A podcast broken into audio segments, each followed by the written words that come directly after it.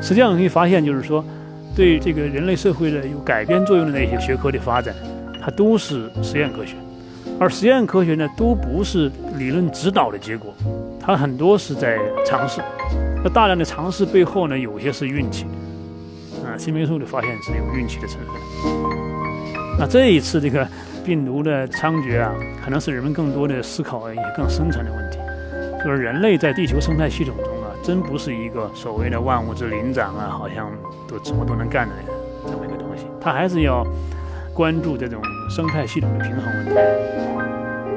实际上，科学的任务啊，只不过是人类对自己认识的更多一点而已。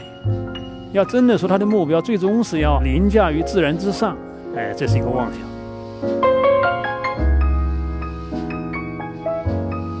听众朋友您好，欢迎您收听人文清华播客，我是清华大学新闻与传播学院教授张小琴。本期播客您将听到的是我对清华大学科学史系教授胡国胜的访问。《未来简史》第一章“人类的新议题”中写道。人类已经相当成功地战胜了饥荒、瘟疫和战争，在二十一世纪及未来，人类追求的是永生、幸福、快乐和成为所谓地球之神。人类真的能拥有这种生活吗？新冠疫情会带来哪些新的启示？什么学科会主导二十一世纪？科学的目的是解释世界还是控制世界？未来科学将会把人类引向何处？本期节目中，您将会听到吴教授关于这些问题的看法，希望您听完之后能有收获。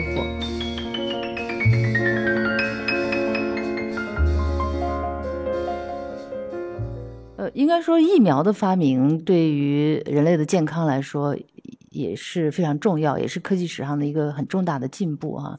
那疫苗这个东西不能够完全对付疾病吗？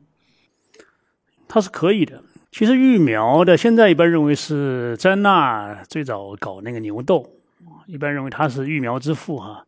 其实中国古代呢已经有这个种这个人痘的这个传统，但是人痘呢不大安全，就是说你得那个病啊，你把那个得病的人那个身上那些脓包啊弄下来，弄在别人身上涂在身上，就那个人万一也得了呢就没轻没重，但是只要得了没死，他就没问题。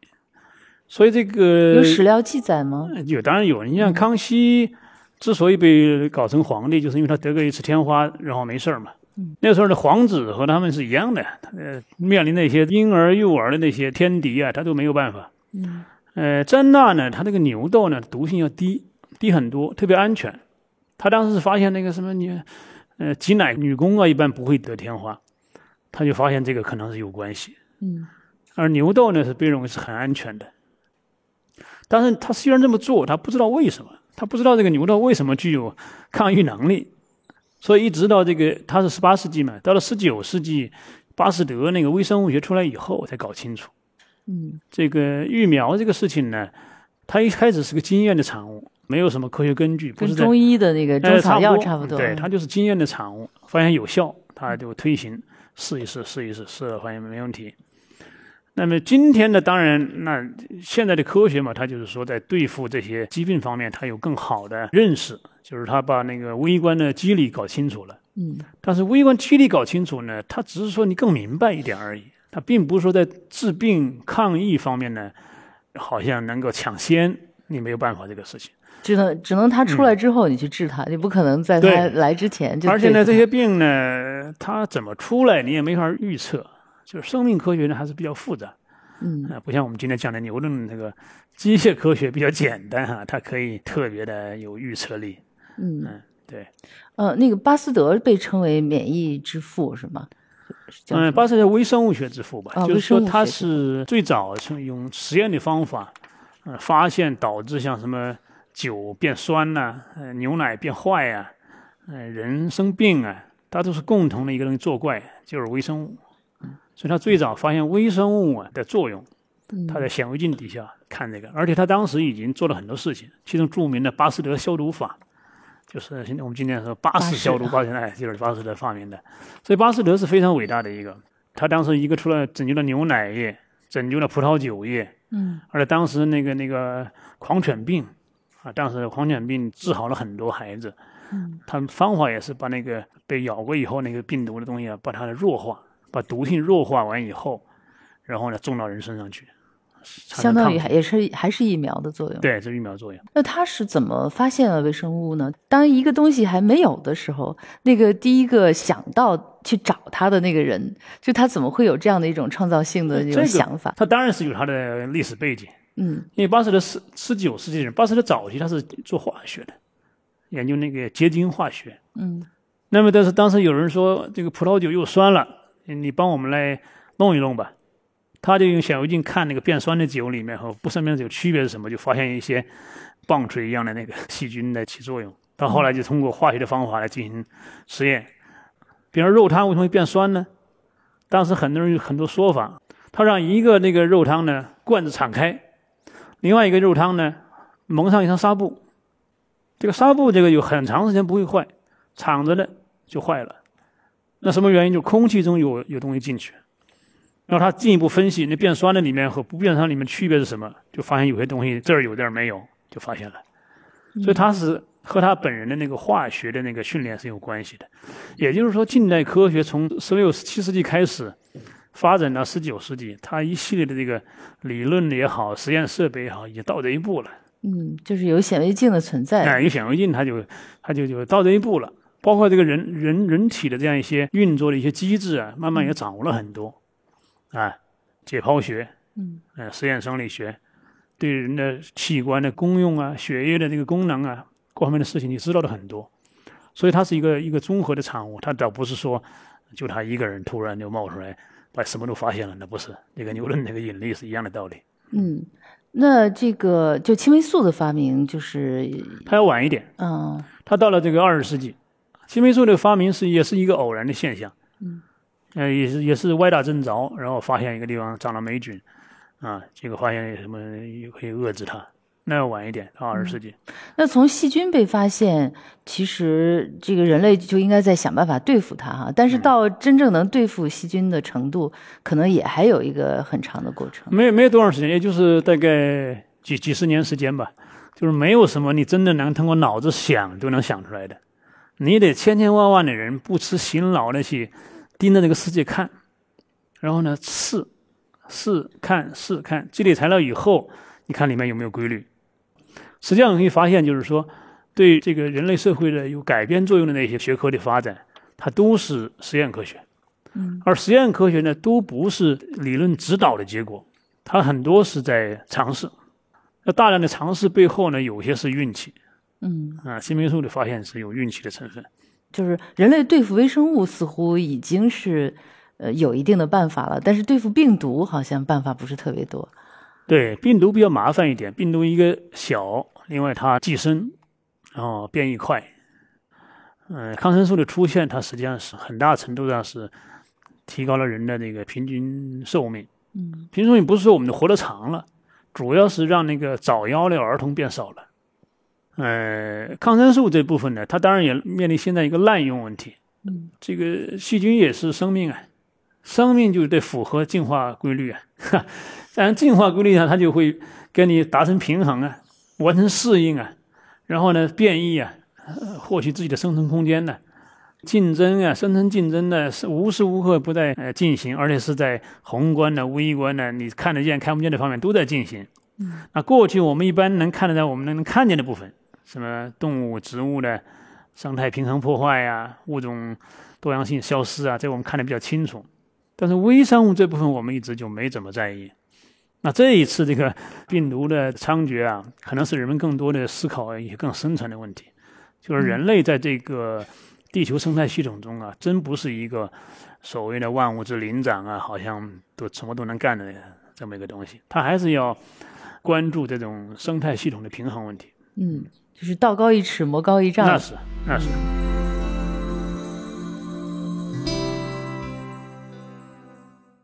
有一个观点认为，就是物理学主宰了二十世纪，但是生命科学会主宰二十一世纪。呃，是有这样的一个说法，您认为有道理吗？嗯，他过去是有这个说法，嗯因为二十世纪最引人瞩目的是两次世界大战，嗯。其中第二次世界大战呢是原子弹结束的，而原子弹呢是直接是物理学的产物，所以人们有这样的一个印象。其实要我说呢，就是说，呃，从根本上说，物理学是整个统治整个近代的，就是先有物理学，然后有化学，嗯，然后有生命科学，它是有一个先后秩序出来的。而后出的人呢，基本上是以先出的为基础，所以某种意义上说呢，这个化学呢，它不会淘汰物理学。化学运作的时候，物理学一直在也在运作。同样的，就是生命科学发达的时候，它还是呃基于物理学和化学之上。如果说二十一世纪这个生命科学似乎显得风头足一点的话，但是你要看看生命科学，嗯，采用的方法都是物理学的方法。那我们知道，这个今天的生物学最大的标志就是分子生物学。嗯，在此之前的生物学呢，它没进入分子层面。进入分子层面的一个关键指标就是电子显微镜，就是物理学的工具用到这个生命科学。然后呢，你把这个生命的各种奥秘啊，这种遗传、变异、发育的东西都落实到这个分子层面。那么这件事情你之所以能做到，是因为之前的物理学家、化学家给你做好准备了。所以呢，某种意义上说啊，生命科学的世纪其实也是物理学和化学的世纪，哎，而且呢，现代的生命科学它基本上还是还原论的思路，嗯，基本上还是控制支配的思路，就是说，仍然还是物理学的世界，因为你的方法还是那套东西。但是如果你说二十一世纪人们更多的关注生态，更多的关注生态多样性，这样一些非还原论的这样一个东西的话。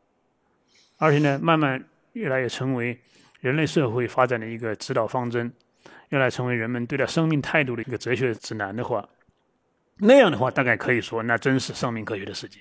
嗯，如果按现在这种搞法，那我认为还是物理科学的世界，因为你的方法都是物理学的方法，还原论呐，实验仪器啊，可控实验呐，啊，控制病毒啊，抑制什么，那你这套东西基本上还是物理学的思路。那物理学的事迹还会延续很多年？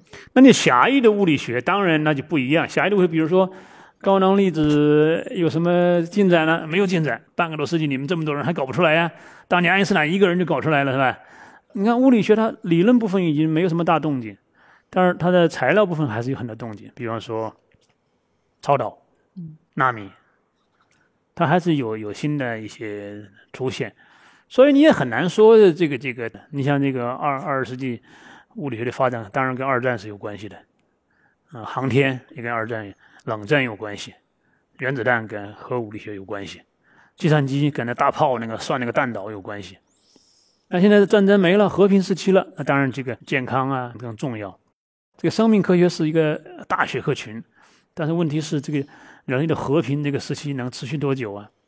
是不是能够像赫拉利所非常乐观的所说的，人类这这个问题都没了，剩下的是人怎么来处理长生不老问题了啊？哎，看样子还不是。这一次病毒一出来，很多问题都要重新改变。嗯，那您是不太乐观？我是本来我就不太乐观。嗯，我是认为呢，新科学和新技术啊，它必然会带来新问题，就是说它会解决一些旧的问题，但是它同时产生新的问题。这些新问题又需要这个来弄，所以人类是没完的，没完没了的。在这个过程中呢，最大的一个东西它是逃避不了的，就是你毕竟是地球上的一个生命，而且你还不是最古老的生命。多少生命比你老啊？那病毒啊，什么细菌呐，那都比你老多了。你地球没来之前，人家在这待了多少年了已经？所以他们是地球的主人，我们呢是临时过客。这个事情大家看得越来越清楚。实际上，嗯，如果说人类的科学发展，呃，有一个大的方向的话，从古代到现在，嗯，到未来，会有一个什么样的方向，或者它有什么样的目的吗？这个实际上那个没有一以贯之的这样一个总目标。嗯，应该说呢，整个的从西方角度看哈。他在文艺复兴以前，那个科学呢，基本上还是一个，呃，思想观念类的东西。它只是解释世界，啊，解释世界，或者是为，呃，自个儿的这个意识形态和这个观念呢，做一些逻辑沟通工作。它其实是，呃，和现代以来的这个科学很不一样。那牛顿以来代表的科学呢，它有明显的一些动机，就是要控制世界。人文主义出来以后，人要学会像上帝那样的做事情。上帝是什么呢？就牛顿说的，他呢有权利，他呢能控制，他得说了算。人类想说了算，他其实这个事情呢是基督教留给现代思想的一个非常深刻的一个啊一个动机。所以现代从头到尾的科学就是两大块：希腊那一块，观念意义上的；近代这一块，嗯，就是要创造财富啊，建立人类的支支配地位啊。啊，甚至什么长生不老啊这些，所以呢，你要讲那能不能说前面是解释世界，后面是控制世界？差不多。那么你现代科学呢，它实际上是有这样一个目标，就是嗯，我叫它叫兑现。嗯。啊，近代科学早期像培根这些人讲过一句话，叫“知识就是力量”。可是他当年那个知识没有力量，牛顿的东西都没有力量啊。但是呢，慢慢就兑现变现。那么牛顿最大的变现就是我们飞船上去了。整个航天事业基本上是靠牛顿力学，用不着更多的爱因斯坦这些东西，靠牛顿就够了。所以航天事业是牛顿力学的兑现，可以这么说。所以呢，你说有没有方向？是有方向的，就是谁兑现的多。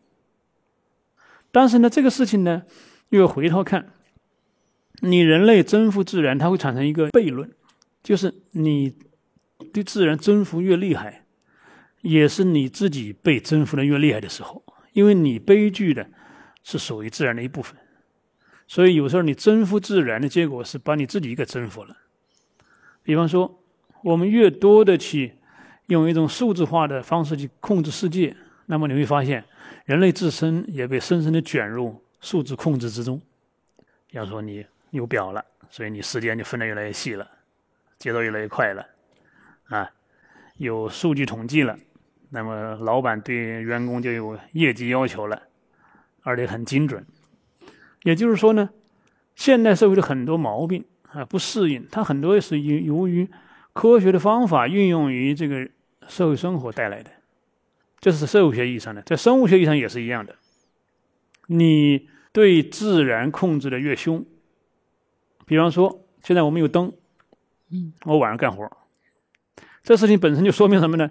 你敢于打破自然的节律，自然节律是日出而作，日落而息啊。你晚上就该休息了。但是我有灯，我不怕。OK，那问题是就出现了什么问题呢？就熬夜，熬夜带来这个生态系统失调，你身体就有问题。这种睡眠节律是过去几百万年以前以来积累的一的东西，你现在想用几十年把它打破是打破不了的。对就任何一种给你带来便利的东西，都有可能成为你的负累。对的，是的，我们进入一个怪圈啊！你越想把地球按照你的意志做成一个单一的样子，你的后果越严重。那这个悖论有解吗？没解。人类只要活着，就是不断的有这样一些问题，有的是大问题，有的是小问题，有些是你意识到，有些是没意识到。人类能做到的就是意识到就行了。意识到，当然你可以去调整，调整以不同的方式调整。实际上，科学的任务啊，只不过是人类对自己认识的更多一点而已。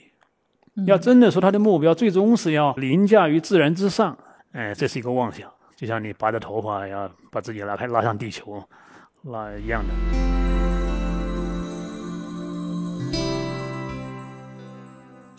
呃，这个伽利略也是在物理学当中非常重要的一个人物。那他的作用又是什么呢？伽利略是在哥白尼天文学和牛顿物理学之间的一个转折人物。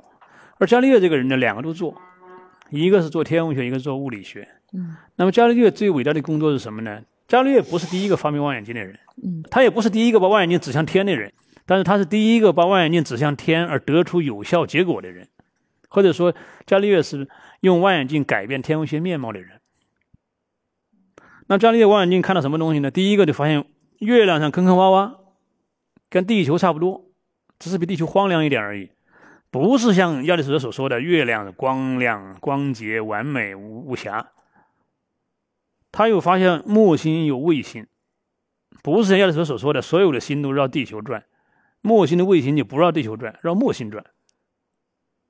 他又发现了金星有卫相，就跟月亮那个阴晴圆缺一样的，那就说明什么？那说明金星呢，它不是绕地球转，它是绕太阳转，它的光啊是太阳反射的结果。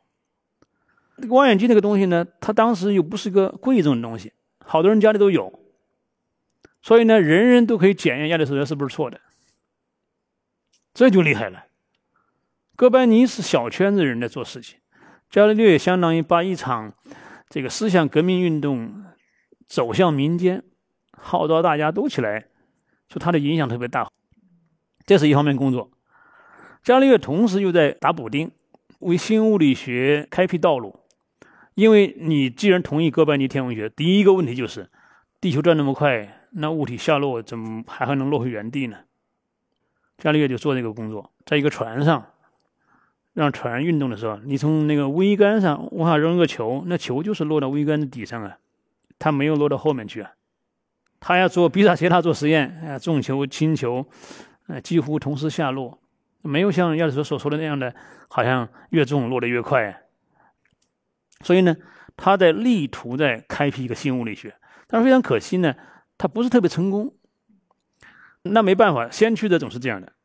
当然，他还是做了很多艰苦的工作。第一个，他几乎达到了惯性定律，就是他做了个实验，斜面实验，他发现，在一个斜面上，那个球是越滚越快，原因是它有重力；那一个球上斜面的话，它会越走越慢，是因为有重力。他现在设想，如果随着斜面这个斜度越来越小，那么这个上升和下落的这个快慢这个是越来越微弱。等到彻底变成平了之后，那么这个物体应该怎么走呢？就既不快也不慢。思想实验就得出了惯性定律。但是呢，伽利略这个人呢太这个严密，他发现这么做不行，这么做的实际上地球是个圆的，所以呢，地面上那个平面其实不是平的。严格说来，还是个球，所以伽利略那个惯性原理就不是一个完整的惯性原理，它是个地球表面的惯性原理，是个球形的惯性原理，就是它不是牛顿那一套东西。所以伽利略的工作是，这不是在一个抽象空间里，哎，不是个抽象空间里，他太，呃，受制于地球这个事情。所以伽利略呢，他做了很多工作。因为在在伽利略以前呢，人们都没有什么，呃，加速度的概念，瞬时速度的概念。都没有，他都要发明那些概念。嗯，所以伽利略关于自由落体运动的研究，呃，加速度的研究，他给了一运动学的概念，这是他的贡献。而且呢，伽利略开辟了一种数学和实验结合的一种这个方法，而这个方法是牛顿玩的更溜。但是呢，伽利略最先搞出来的。嗯，所以我们说，从哥白尼和牛顿之间呢，一个开普勒，一个伽利略，这两个人是过渡环节。所以一般来讲，科学革命讲四个人：哥白尼、开普勒、伽利略、牛顿。大人物就四个，当然中间还有夹杂人的小人物，像胡克啊这些人都属于小人物。胡克、哈雷啊，嗯，也做了一些工作。嗯，那个从您讲到的科学史上的这些重要的人物哈，无论是亚里士多德也好，还是后来的伽利略哈，那个牛顿也好。就他们总是会去想一些跟我们的生活隔得很远的一些东西，就是对你的生活也没有影响，也不会嗯看得见摸得着的这样的一些东西。为什么就是在人类当中会有这样的一一部分人，他们会去思考这些呃很遥远的这样的一些事物？呃，刚才讲的科学革命这这些人物啊，四大人物嘛，他都是处在。这个基督教世界的汪洋大海之中，人人都是信基督教的啊，所以这个基督教本身呢，它提供了一种这个精神生活的一个坐标，就是一切都是和这个有关系的。嗯，那么这个科学革命实际上它是属于这无数的这个宗教活动之中的一支，这一支的后面呢，茁壮成长，它是独立出来了。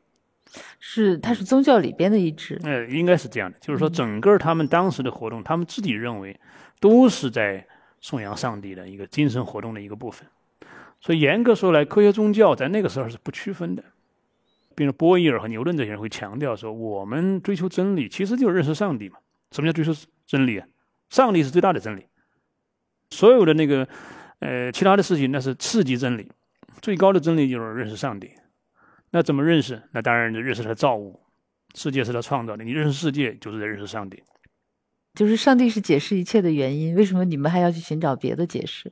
上帝是提供了，可是问题，上帝你不知道啊，你也你需要读上帝的书才能知道啊。上帝写了两本书，一本是圣经，一本是大自然。所以科学家认为呢，我们在读自然之书，我们也是合法的啊。你们教父们哈神父们是读圣经之书，你们固然是上帝的代理人，嗯，但是我们也是，而且呢。伽利略说的更坦白，说我们这个书写的更严格，是用数学语言写的；你们那个书呢，是用普通人能看得懂的语言写的，难免迁就普通人的那个比较低的这个智力水平。所以你们读出问题来了，应该听我们的。所以这样和教会是有有点冲突，和这个是有关系的。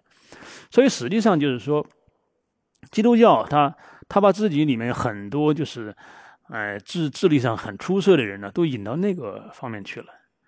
这是很大的一个动力，就是说导致近代科学发展的那个动机啊，基本上就是这个动机，认识上帝就是最大的真理，是去发现上帝隐藏在自然当中的那些规律，对，去替他写出来，是这个意思。嗯，你你当然你认识了嘛，你就离上帝更近了嘛，对吧？像开普勒这些人发现一个秘密之后狂喜，那就离上帝更近了一点。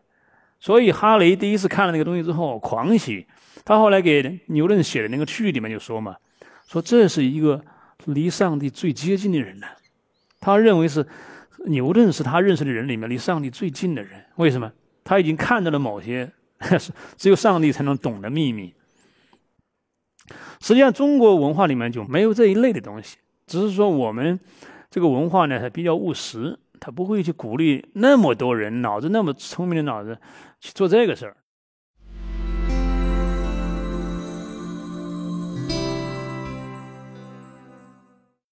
这个笛卡尔既是一个哲学家，也是一个科学家哈，而且，呃，也被称为近代科学的一个很重要的奠基人。就是他的这两个身份之间是一种什么样的关系？他这个实际上，笛卡尔那个时代呢，哲学和科学没有区分，它是一家。那今天我们说那个新物理学，新物理学，新物理学在当时叫做自然哲学啊，physics，physics 就是自然的意思，希腊文，哎。所以，physics 就是自然哲学。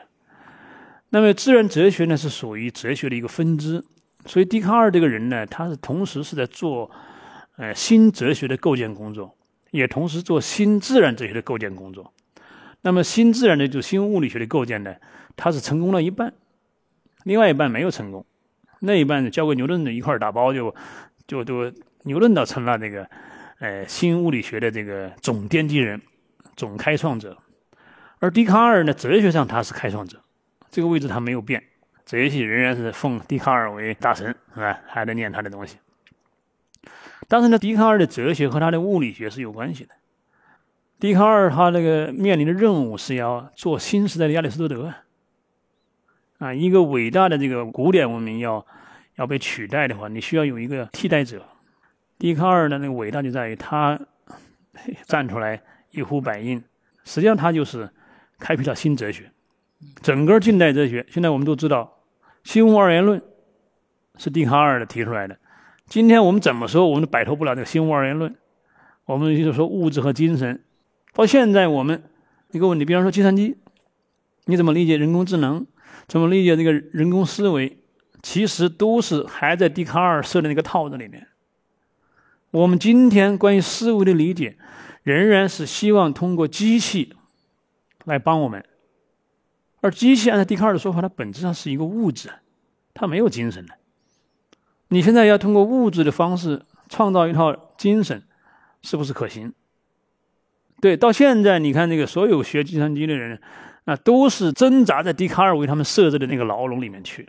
所以你你可以想见，笛卡尔的哲学，他在某种意义上，他是非常深刻的改变着这个这个世界，甚至把我们今天讲的。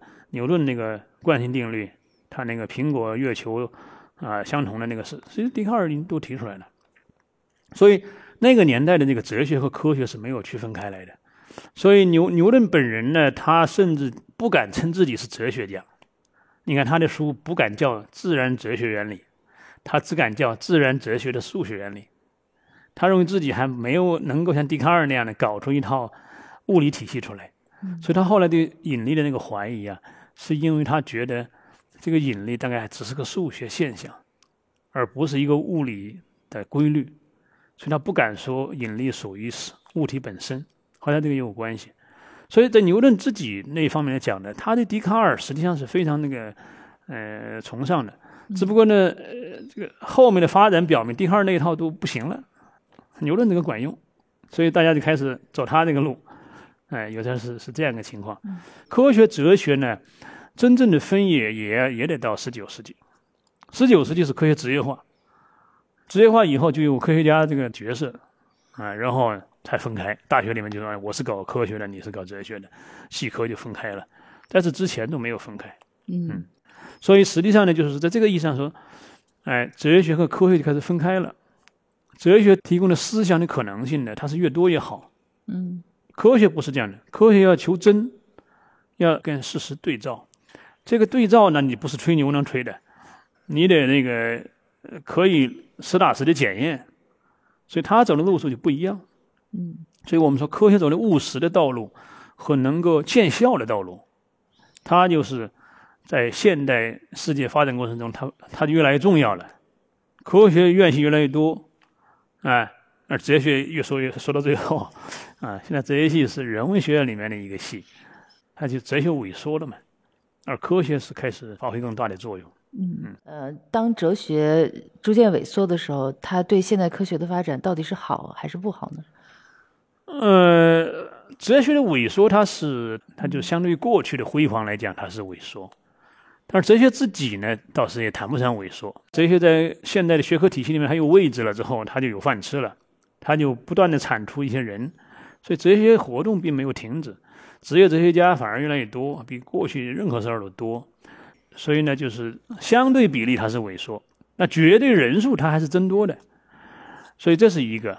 另外一个呢，现在主要的问题是说他们分家，科学哲学不来往，可能对双方都是不利的。科学家说我忙着呢，别烦我，啊，我实验呢做不完，没人听你说那个那唠唠叨叨的。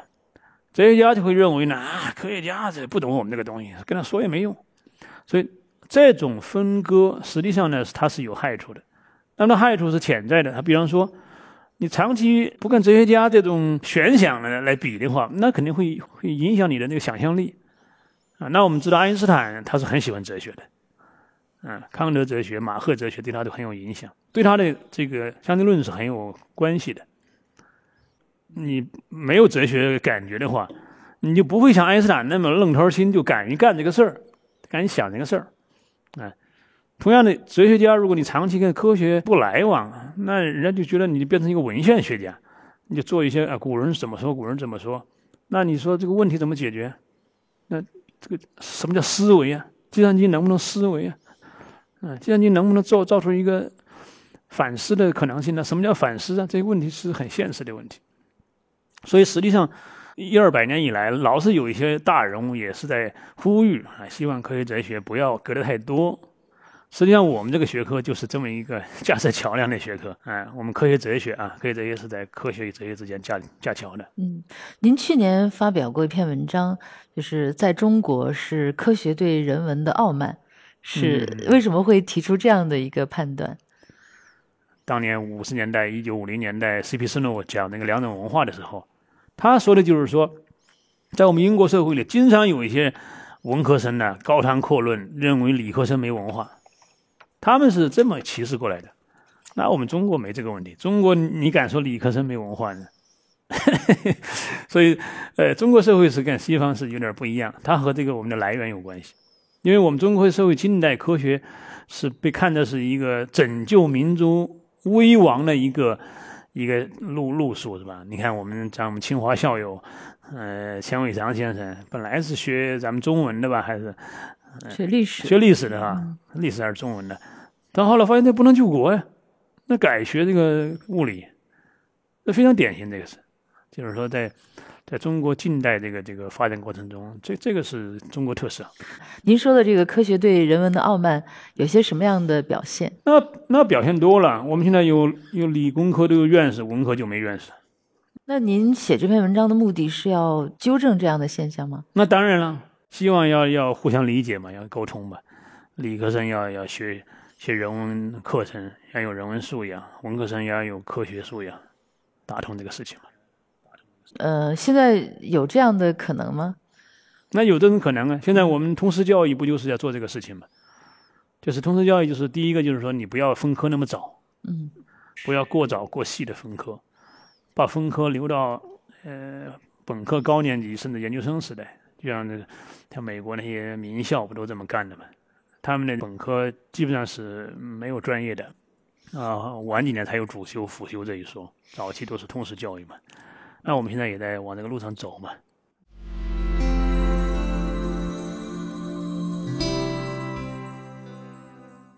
嗯，这个科学史上，呃，有两个奇迹之年，一个是一六六五年的牛顿的奇迹之年，一个是一九零五年的爱因斯坦的奇迹之年。呃，爱因斯坦的这个理论呢，可能不像牛顿的理论对他了解的人那么多。那爱因斯坦的根本性的贡献是什么？爱因斯坦呢，一一九零五年那一年，他就发了好几篇文章，而且那一年他是一个普通的专利局的职员，还不是大学教授。呃，发了几篇文章，有人说的那几篇，他发了五篇文章，其中三篇都值得获诺贝尔奖，啊，那当然就一九零五年被认为是爱因斯坦的奇迹年。爱因斯坦就是相对论，嗯，相对论分两个，一个叫狭义相对论，一个广义相对论。那么一九零五年呢，爱因斯坦就提出这个狭义相对论。狭义相对论呢，其实他就是把牛顿的绝对空间概念给取消了。爱因斯坦当时思考一个问题，就是什么叫同时？比方说，我们现在九点钟办活动，那么我们清华的九点跟北大的九点是什么意义上是同一个时间的？那我们看表，还是一个问题，就是北大的表和清华的表是什么意义上是同时的？那这就这个问题，牛顿说这个问题不是个问题啊！上帝作保，全世界有一个统一的时间。可是问题咱们没见过上帝啊，所以爱因斯坦就认为呢，这个同时这个事情呢，需要有一个操作定义，就是说能够通过实验的方式呢，给它那个制定出来。那么他发现，一旦制定同时性的操作定义之后，他立即就有个问题，就是说同时不同时啊，跟你观察者的这个状态有关系。你要是在动，它是一种同时；那不动又是另外一种同时。说这样一来呢，爱因斯坦呢就引入了一个问题，就是观察者的这个本身的运动速度会影响对世界的一个看法。这就是相对论，狭义相对论啊，我们都知道有几个很有名的这个结果，像什么。嗯，尺缩钟慢啊，在一个运动参照系里，尺子也变短了，钟表也变慢了，啊，这个慢不是有人捣鬼，就是因为你运动本身造成的。而呢，还有一个能量和质量可以转换，就是原子弹那个那个那个理论根据，嗯，E 等于 mc 的平方那个公式，也是这个相对论推出来的。嗯，这是他的狭义相对论。那后来他过了十年，大概一五年又搞了一个广义相对论。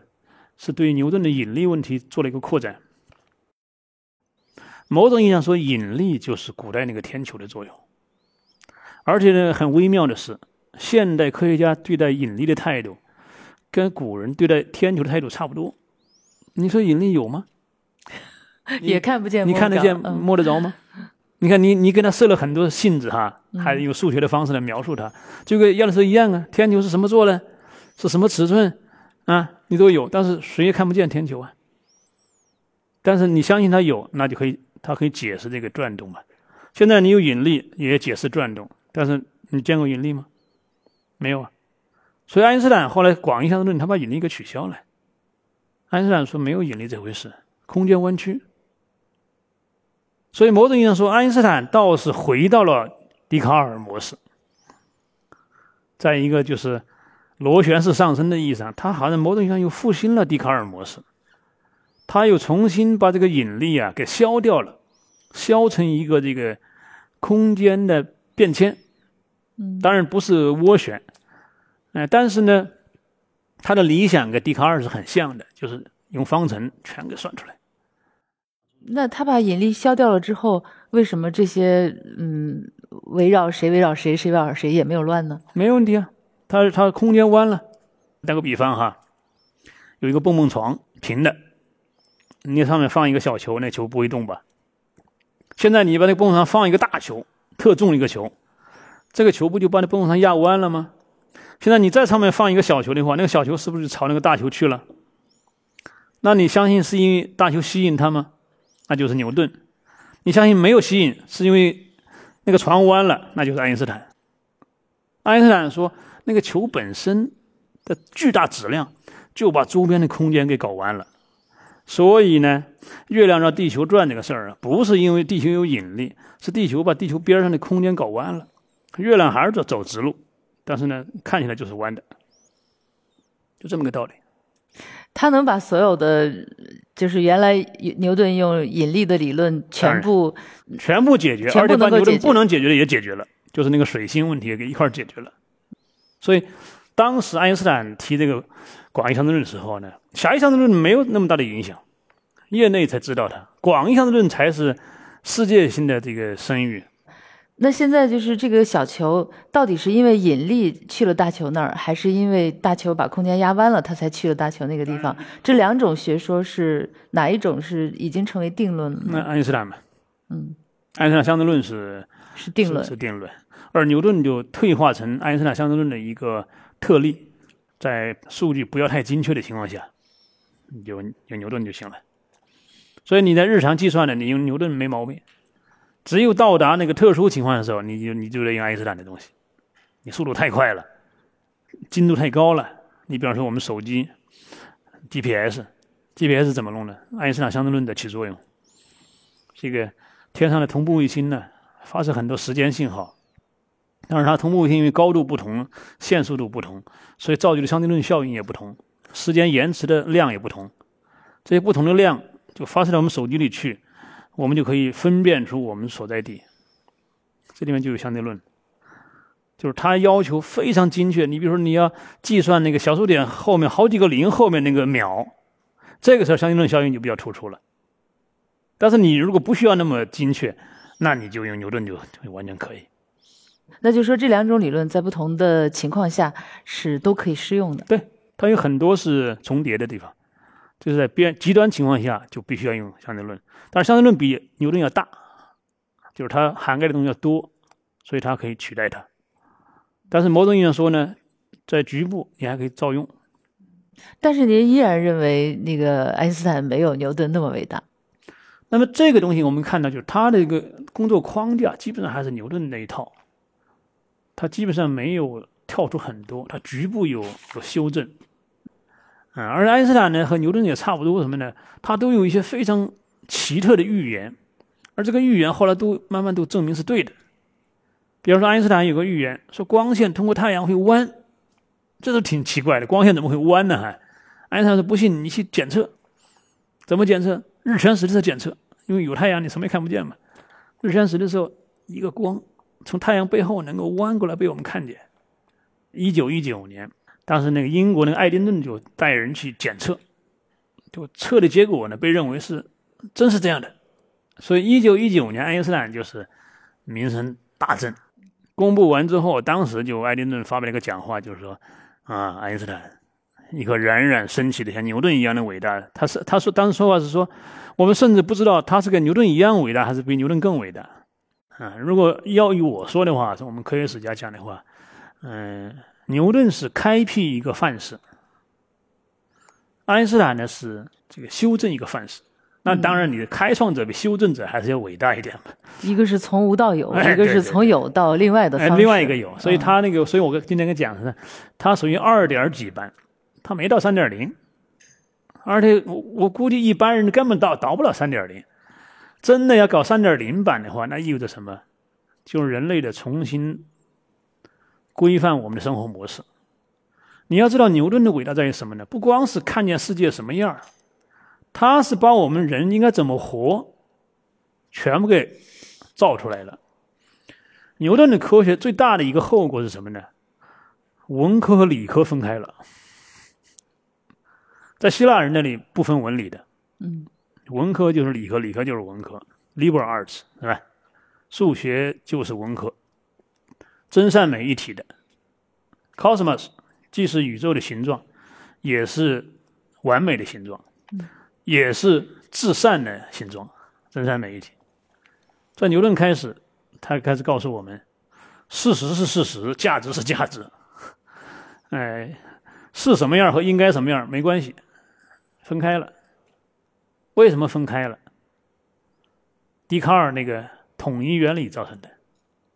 天上地下没有区别了，世界没有区别，意味着什么？意味着我们想干什么，不想干什么，和世界是什么样没有关系，因为世界的什么样它是没有区别的。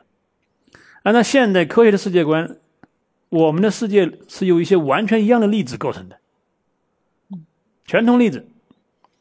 可是你要知道，我们所有的价值观都基于事事物的不一样。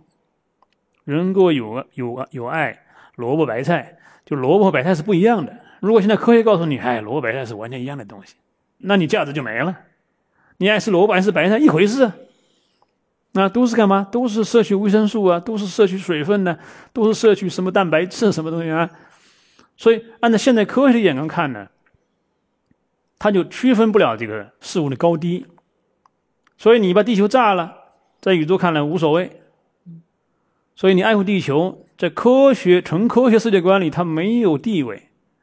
你保护地球，你只能说是因为保护人类自己。你把地球炸了，这样的疯子，他不是反科学，他是反人类。所以科学和人类就区分开来了。这一点实际上是牛顿那一代人造就的。笛卡尔是非常大的一个始作俑者，当然牛顿是把笛卡尔的事情弄得更丰满，着实了。所以你看他那个。世界是物质和运动构成这件事情，这个是整个人类世界观的二点零版。那么爱因斯坦呢，并没有突破这个东西。这个事情好像听上去是人生观带来的。哎，它不光是人生观，人生观你是跟世界观是是包在一起的。比如说在一点零版的时候，人生观、世界观的三观是合一的，是一观。现在是我们给它分开的。实际上，就牛顿他这个世界观对后世的影响是非常深远的。哎，他最大的就是我们刚才说的两种文化出现了，文科理科的区别，科学人文的区别，都是跟牛顿世界观为基础的。当然，这一点应该牛顿自己也是没有意识到的，对吧？他不会，他不会提诚心要造成这种区别。他这个东西实际上是从笛卡尔那出来的。嗯，所以我们知道哲学家经常讲那个二元论，啊，心物二元论是笛卡尔那出来的。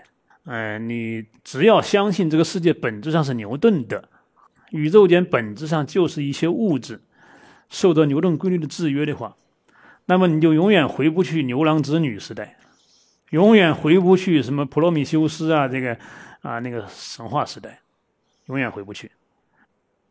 除非有一个新的牛牛顿出现，而那个显然爱因斯坦不是这个人，他带来的变革还不是革命性的，他局部是革命性的。整体上，甚至我们可以说它是非常保守的。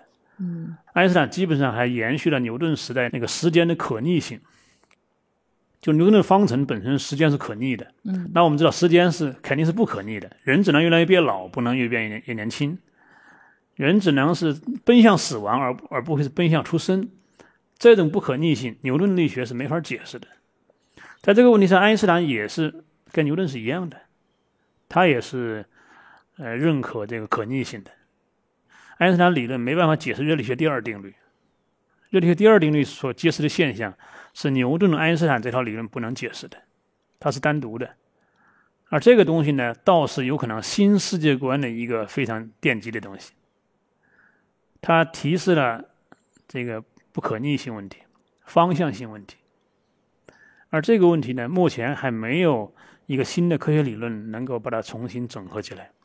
没有一种理论以热力学第二定律为基础来解释爱因斯坦理论，来解释量子力学，来解释牛顿理论，现在还做不到。嗯，那您觉得时间可逆和不可逆是一个非常重要的一个那当然了基础，因为我们人都是根据这个来思考世界、思考生活，这是我们作为人的一个基础的东西。可是我们的最牛的科学却认为这无所谓。那你觉得不不是很奇怪吗？爱因斯坦有一个很有名的说法，他有个朋友叫贝索，去世以后，他给他那个贝索的遗孀写了一个慰问信，其中有一段是很有哲学意味的。他说：“贝索死了，这也没什么。其实，在我们物理学家看来啊，那个过去、现在、未来啊，是一种幻觉。这讲的非常的直白，而且非常的这个哲学。就是在牛顿和爱因斯坦这些物理学的理论看来，我们这个世界其实是没有过去未来之分的，过去未来只是我们人进来以后才出现的，是一种错觉。在物理学理论里面，你搞出一个方程以后，过去未来是没有区别的，都是可以推的。过去能算出来，未来可以算出来，对吧？你看现在这个天文学是最典型的。你要想追溯古代某些事儿搞不清楚，你看里面如果有天文记录的话，最好了。那现在计算机一算就算出来，对不对？反算，过去能算出来，未来能算出来。哈利彗星什么时候再出来，清清楚楚。所以，牛顿这个爱因斯坦这一套物理学，他实际上在他那个眼中的世界，时间是不重要的。那他自己也会有死亡啊，有出生到死亡。安利伟他认为这个就是我们人的局限嘛，但是他发现的规律是上帝制定的规律。拥有一种上帝一般的这个超人类的可能性，所以说呢，就是说他们整个这一套体系啊，还属于一个体系，就是这个这个这个时间性不重要。那你想，诗人能说时间不重要吗？所以就是这个巨大的分裂是是这个问题。呃，爱因斯坦就是他把观测者这个角度。呃，拿出来作为我们认识世界的其中一个很重要的元素，这个是为什么？为什么是爱因斯坦能够提出来？这个和牛顿类似。爱因斯坦之前呢，实际上就是这个问题是已经提出来的，主要就是电磁学。十九世纪最大的物理学成就就是电磁学，或之一嘛，至少是。嗯。那么电磁学出来以后呢，他还是想按用牛顿的方式来解释那个电电磁波，但是这有个很大的问题，就是。电磁波和光也是电磁波了，那么电磁波按照牛顿的方式来理解，就是说电磁波是一种振动的传播。那问题是电磁波在什么上面振动呢？因为我们都知道电磁波和光是可以在真空中传播，真空里面什么也没有，那请问它振什么东西呢？就没东西可振了。所以这是一个很大的问题，就是你要用牛顿的方式来解释呃电磁学的话，那么就牵涉到一个就是媒介的问题。那有人就说那就有以太嘛。啊，把以太呢拿出来，那好，如果你说有以太振动的话，那我就能测出以太的速度来，因为我们地球在运动啊，这个就有以太风啊，测不出来。所以十九世纪后期关于以太风的测量是一个热点问题，测不出来怎么办？那当时有人说，哦，那可能以太风把我们的尺子搞扁了。爱因斯坦这个工作就是解决这个问题的。实际上，爱因斯坦说没有什么把尺子搞扁的问题。只是因为运动本身就带来这个现象，所以爱因斯坦就把以太给消掉了，相当于。实际上，爱因斯坦所面临的问题，实际上相当于就是电动力学和牛顿力学的整合问题。当时那个矛盾还是挺大的。爱因斯坦不是小时候也是一个也是传说啊奇迹，十六岁他就思考一个问题，说这个如果一个人以光速跟着光走的话，那么他看见光是什么样？那是不是光就不动呢？光是个波的振动嘛？现在你跟光速一样快，你是不是看见一些波都静止在那儿呢？如果是的话，太太奇怪了，怎么会怎么会光不动呢？如果不是的话，也很奇怪，为什么那个光速就很特殊啊，不叠加呢？那按道理可以叠加呀，你所以这个问题实际上是导致他提相对论的一个一个背景，所以不是说都是呃脑袋拍出来的，它是它是有根据的啊，所有的科学都是这样的，它都有。所谓时代伟大的时代，哈，巨人的肩膀，这几乎是通用的。爱因斯坦也一样。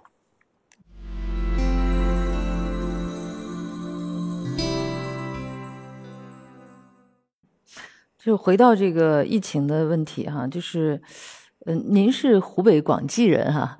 作为一个湖北人，今年这个新冠肺炎的疫情发生在湖北，尤其是武汉特别严重。那您有什么特别的一些感受吗？那就是挺着急的呗。那比一般的人肯定还是要更关注这个疫情的情况，因为呃，我在家乡很多亲人吧，我母亲也在家乡。就在这次疫情当中啊，您思考最多的问题是什么？就是作为一个知识分子，作为一个学者，大的方面就是还是对世界格局的变化还比较关心，就是因为我们经常看到国际上的情况嘛，嗯，所以说，这个新新冠病毒的这种流行，会不会真的造就一个新时代？这个事情是比较关注的。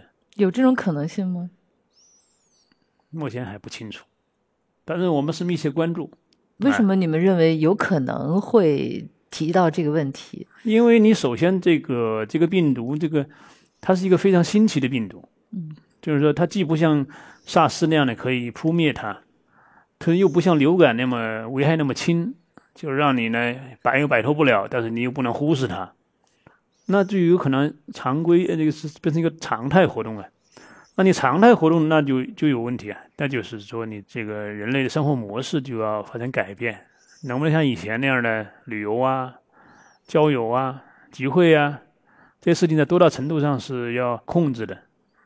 那么一种人类交往模式的变化，它就会影响你整个文明的类型，这是有可能的。所以说这是很关心的一个问题。从大的方面说是这样的，小的方面当然还是关注我们我们自己国家的这个前途命运吧。那我们还是密切关注政府啊、民间呐这种舆论呐，它的我们应对的策略啊，啊，怎么样能够与呃世界上那些要要怎么样匹配，或者是要适应这个未来可能的变局啊，这事情还是有些思考的。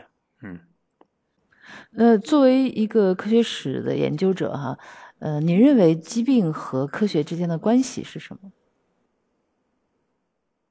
疾病本来就是人类面临的一个非常历史久远的问题，它比科学要，呃，历史长得多。在科学之前就有疾病，就有人类对付疾病的方法。呃，医学它的历史比科学长，医学是独立于科学之外的，所以疾病的问题呢，它比科学的问题要大、要久、要深刻。那这是一个看法。嗯，当然有了科学以后呢，人类会有一种新的方式来看待这个疾病，啊，但是能不能看透它，能不能真的控制它，啊，过去有乐观主义的看法，那我现在倾向于比较悲观，啊，我认为科学再发达，也不能够彻底消除疾病问题。疾病问题除了是人体自身的问题之外，它还有一个人体与环境的协调问题，而环境你是没办法彻底控制的。更大的问题是，疾病其实它跟你的这个思想意识形态是有关系的。什么叫病？什么叫不爽？嗯，要把病控制到什么程度？这跟你对自己生活模式的理解也是有关系的。啊，嗯，啊，就是同样的一种现象，你可以把它理解成病，也可以理解成不舒服。嗯，对，嗯有些病是建构出来的，很多病在古代是没听说过的。啊。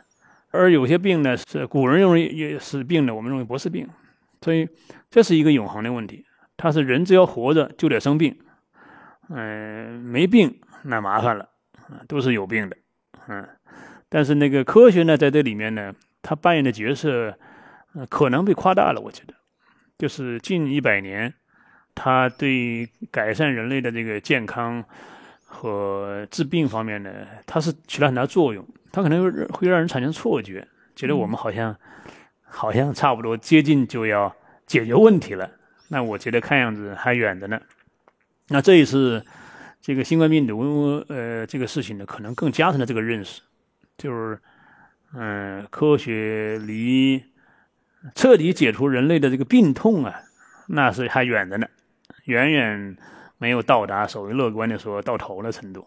嗯，那就是疾病时不时的就回来教训一下人类，让那是肯定的。让人认了认识到自己的有限。那是肯定的，嗯，而且你不光不光是这个传染病了，过去认为刚才我们举例子说那个赫拉利说传染病都解决了，啊，传染病啊、饥饿啊、啊战争都解决了，现在看来远远不是这样的。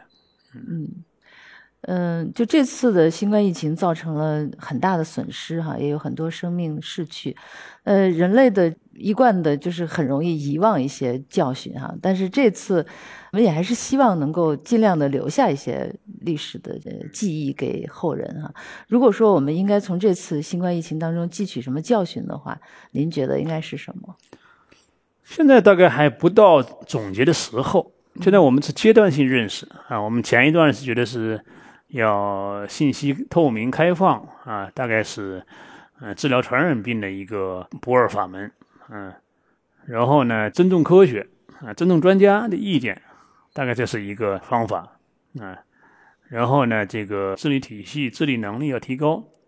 还有大概就是，我觉得让人们真正的要要要汲取教训呢，还是要真正的把这个这个这个这件事情，嗯，我们究竟有哪些教训要要提取出来？如果你觉得没有教训，我们都做的挺好的话，那你当然就不行。所以大概还是要总结教训和经验。嗯，大概我们现在总结经验呢，大概比较容易一点。总结教训呢，我们就好像不是很愿意。我们有什么教训呢？所以我想就是说，要真正的要呃让这一次呃疫情吧，就是成为呃未来的一个嗯真的起到一种警醒作用的话，就是总结教训和经验都是有必要的。本期播客内容到这里就结束了，感谢您的收听。我们的播客节目《人文清华》已经在喜马拉雅、小宇宙 APP 等各大播客平台上线了。欢迎大家订阅收听，谢谢大家，咱们下期节目再见。